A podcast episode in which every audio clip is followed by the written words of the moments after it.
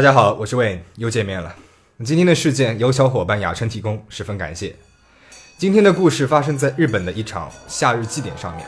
在开始之前，我想声明，做这支影片是希望大家可以从这个影片当中有所收获。所有的信息资料都是我在网上找到的。林孝一今年三十一岁，他是一名专门运送工业固体垃圾的卡车司机。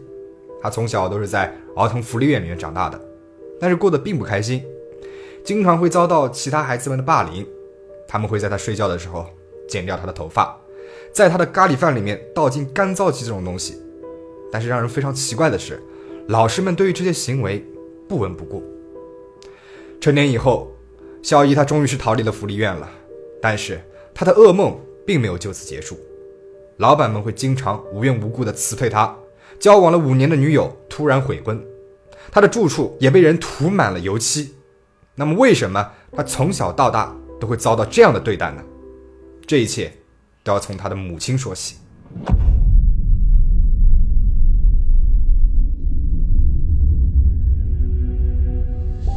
一九九八年七月二十五号，那是阳光明媚的一个夏日午后，日本和歌山市原部地区的居民们正在为当年的夏日祭典活动忙碌着。夏日祭典呢，是日本的一个传统节日。通常会是在每年的七月中旬到八月的下旬举办的，算是日本最热闹的节日之一了。那这个期间，日本和一些民间的社团会举行很多的表演，人们会穿上漂亮的和服浴衣去逛街、买东西、参加娱乐活动等等。啊，这一天，和歌山市的每一个人都在为当地的夏日祭典忙碌着。他们搭起了几个车棚，作为准备食物的场地。而当地的主妇们呢，一大早就来到了这里了，他们开始忙碌起来了，准备食物。而临近中午的时候，各种各样的美食都已经准备好了，还有一大锅的这个咖喱饭，还咕咕的冒着热气。这个时候，一位主妇她牵着一个小女孩走进了车棚里面，但车棚里面的人并没有和她打招呼，也没有理她，都各忙各的。刚刚来的这个主妇看见食物都已经准备的差不多了，只有那一锅咖喱饭还在烧着，于是呢，她就让女儿出去玩一会儿，自己来到烧咖喱的大锅前，加炭烧火，忙碌了起来。到了晚上六点左右，各项活动的准备工作都已经差不多做完了。孩子们三五成群的与自己的小伙伴嬉闹玩耍，大人们呢，经过一天的忙碌，也都找位置坐下了，准备享用晚餐咖喱饭。然而二十多分钟之后，突然有人表情痛苦的倒下了，接着很多人都开始呕吐，还有人晕了过去，不省人事。这个咖喱饭有问题！人群当中有人大喊道。但是为时已晚了，越来越多的人呕吐倒下。五十分钟之后，警察和救护车来到了现场，把中毒者送到了医院。现场是一片混乱。根据警方的统计，当天的中毒者高达六十七名，其中有四人因为抢救无效死亡了，其中还包括了两个小孩。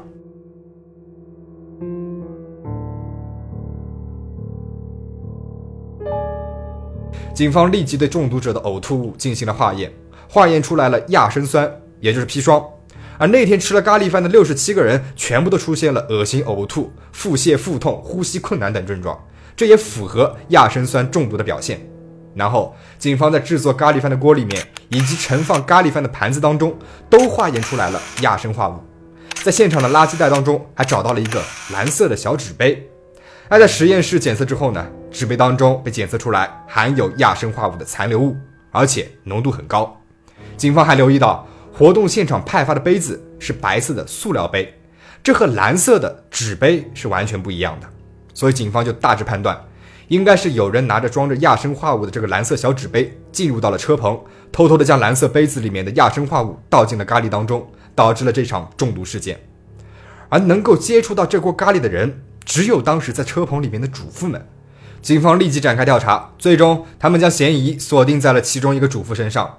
就是我们一开头提到的那位迟到的主妇林真须美。林真须美和丈夫林建志是三年前搬到这边来的，夫妻两个人有四个孩子。居民们对这两口子的印象很不好。妻子林真须美脾气暴躁，经常和邻居吵架，而且她还经常会把生活垃圾倒在灌溉的渠道里面。但是她从来也不参加居民协会举办的排水沟清洁活动，而且。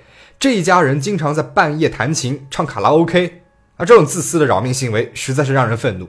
而且这夫妻俩他们不工作，整天就是打麻将，生活却过得很奢侈，经常是外出旅游，出入呢也都是非常高级的轿车。在邻居们看来，这夫妻俩是好吃懒做、自私自利，没有人喜欢他们。但是这两口子也根本不在意别人的看法，依旧是我行我素的。而警方为什么会把嫌疑锁定在林真须美的身上呢？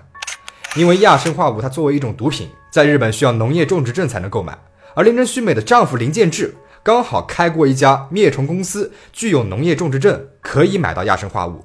而且在林真须美家里面的厨房里也发现了亚砷化物，同时他们在林真须美的刘海上也检测到了亚砷化物，这说明他之前处理过亚砷化物。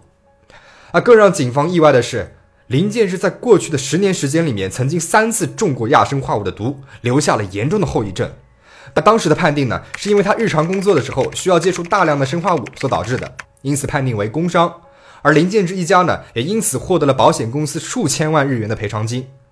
警察是立马对他家进行了深入的调查，有了惊人的发现。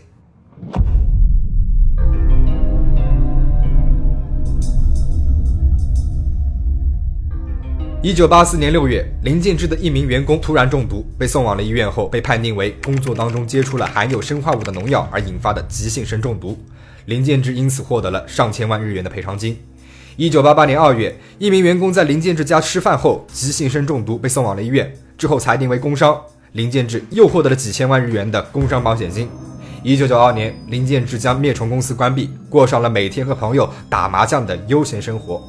而就在一九九二年到一九九八年期间，他的麻友们又纷纷出现了意外，林建志又获得了巨额的赔偿金。在过去的十三年时间里面，在林建志的灭虫公司员工和麻将同伴当中，共有十九例因为砷化物中毒的病例，而从这些病例当中，受益最大的人就是林建志。也许你会觉得奇怪了，为什么员工和麻友们发生意外，受益人都是林建志呢？啊，这是因为林真须美她是一个保险代办员，在开灭虫公司的时候，她为丈夫林建志和灭虫公司的全部员工都投保了大额的人身保险，受益人写的都是林建志。而在灭虫公司关闭之后，她又花了几千万的日元为林建志和他的麻友们购买了人身意外伤害保险，受益人写的呢也都是林建志。几年的时间里面。林真须美通过给他们下了毒的食物，让他们一个一个倒下，从而让丈夫林建志一共是获得了大约四点三亿日元的赔偿金。过去的这十三年时间里面，林真须美一家正是靠着保险赔偿金过上了富裕的生活。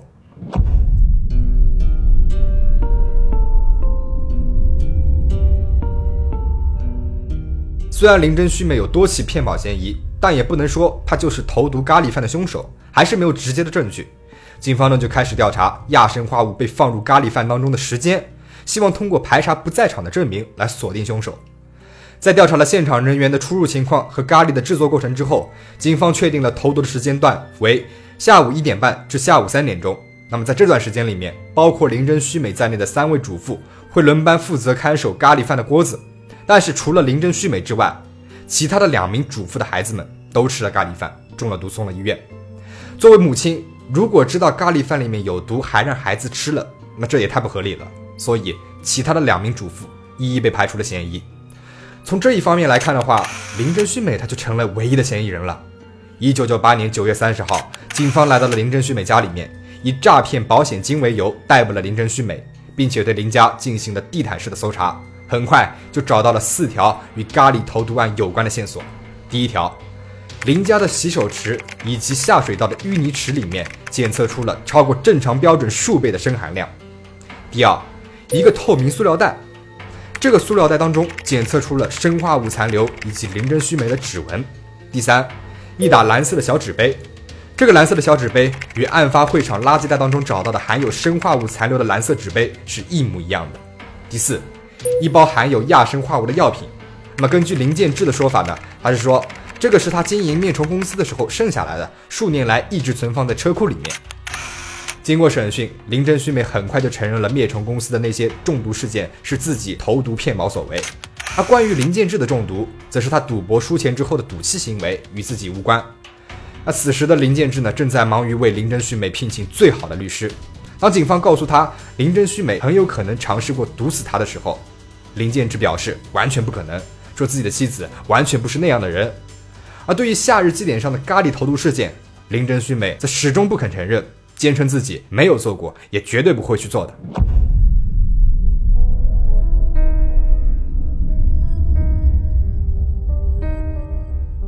一九九九年五月十三号，检方对林真旭美提起了公诉。在法庭上面，检方提交了将近两千个证据，其中呢就包括：第一，林真旭美的邻居们以及夏日祭典现场工作人员的证词；第二，从林真旭美家中搜查出来的亚生化物药品；第三，从林真须美家中搜查出来的与案发会场同样的蓝色纸杯；第四，林真须美家含有亚生化物残留的摆件；第五，从林真须美家中搜查出来的带有生化物残留和林真须美指纹的塑料袋。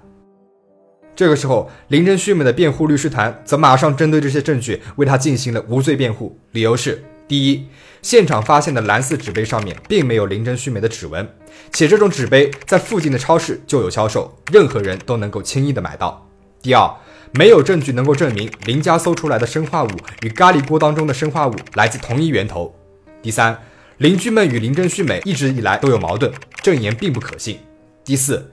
检方提出的证据几乎是推断证据，并不能够直接证明林真须美就是投毒的凶手。第五，缺乏作案动机，无差别投毒并不能给林真须美带来任何的好处。这个案子在当时的社会引起了很大的轰动，因为在案件发生的前四年，一九八四年，日本呢就发生过无差别投毒的格力高森永事件。格力高森永事件指的是以江崎格力高食品公司的社长江崎胜久被人绑架、被索要赎金为开端，最终发展为向众多日本食品企业发出投毒威胁、索要赎金的事件。这个事件的影响力非常的大，如果大家感兴趣的话，我可以找个时间给大家讲一下。啊，现在仅仅四年的时间过去了，就发生了这次的咖喱投毒事件，所以不论是警方还是公众，对这起案件呢，都以最高规格对待。媒体几乎是全程不间断的跟踪报道。由于在调查的过程当中没有出现第二个嫌疑人，因此尽管是缺乏直接的证据，二零零二年十二月十一号，在经历了漫长的近三年的庭审之后，和歌山市法院一审判决林真须美死刑。林真须美是立即提起了上诉。在接受媒体采访的时候，他反复表示：“如果我被判有罪，则是整个日本的罪过。”他还说，检方出示的大量邻居证词都是假的。是他们嫉妒我家有钱才那样说的。二零零九年四月二十一号，经过二审和终审，日本最高法院驳回上诉，维持了死刑的判决。至此，林真须美成为了日本二战之后第十一名女性死刑犯。那她的老公林建志呢？由于骗取保险金，被判处有期徒刑八年。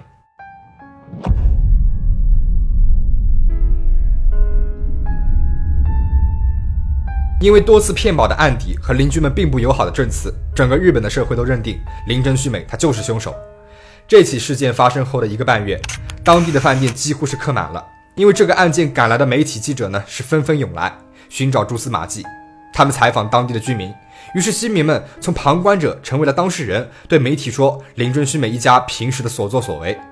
然后再经过媒体放大，当时整个社会呢都似乎陷入了一种反林真须美的狂热当中。日本电视台曾经做过街头采访，百分之九十九的民众都认为林真须美就是凶手。理由呢，是因为她就是个惯犯。但也有一些法律界的人士认为林真须美的死刑判决并没有依据，甚至还成立了林真旭美后援会，要求取消死刑判决。但是最终，林真旭美还是被判处了死刑，而他的家人正在监狱外承受着因为他而带来的后果。开头我们说的那个他的儿子林孝一。从小到大都遭受到了周围人的冷眼。她的三个姐姐呢，因为不想受到牵连，长大之后便更名改姓，不再和林家有任何的联系了。而她的丈夫林建志出狱之后，由于中毒引发的后遗症，甚至是丧失了行动能力。儿子孝一一边照顾父亲，一边到处打工。每个月他都会带着父亲去监狱里面探望母亲。那整个事件到这边就讲完了。凶手到底是不是林真须美？如果是他的话，那他下毒的动机又是什么呢？